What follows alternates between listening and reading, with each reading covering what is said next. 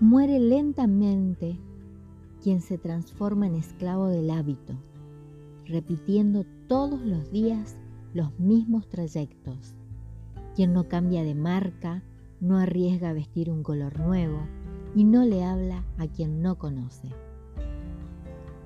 Muere lentamente quien hace de la televisión su gurú.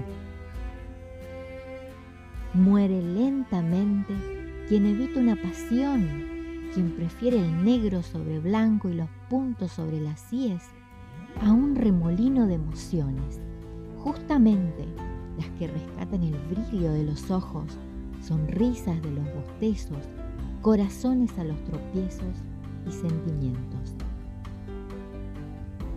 Muere lentamente quien no voltea la mesa cuando está infeliz en el trabajo, quien no arriesga lo cierto por lo incierto para ir detrás de un sueño, quien no se permite, por lo menos una vez en la vida, huir de los consejos sensatos.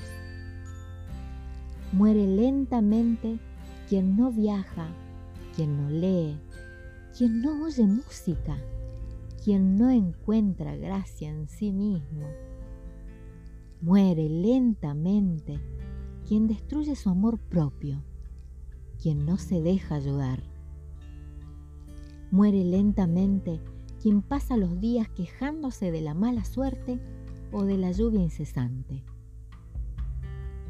Muere lentamente quien abandona un proyecto antes de iniciarlo, no preguntando de un asunto que desconoce o no respondiendo cuando le indagan sobre algo que sabe. Evitemos la muerte en suaves cuotas, recordando siempre que estar vivo exige un esfuerzo mucho mayor que el simple hecho de respirar.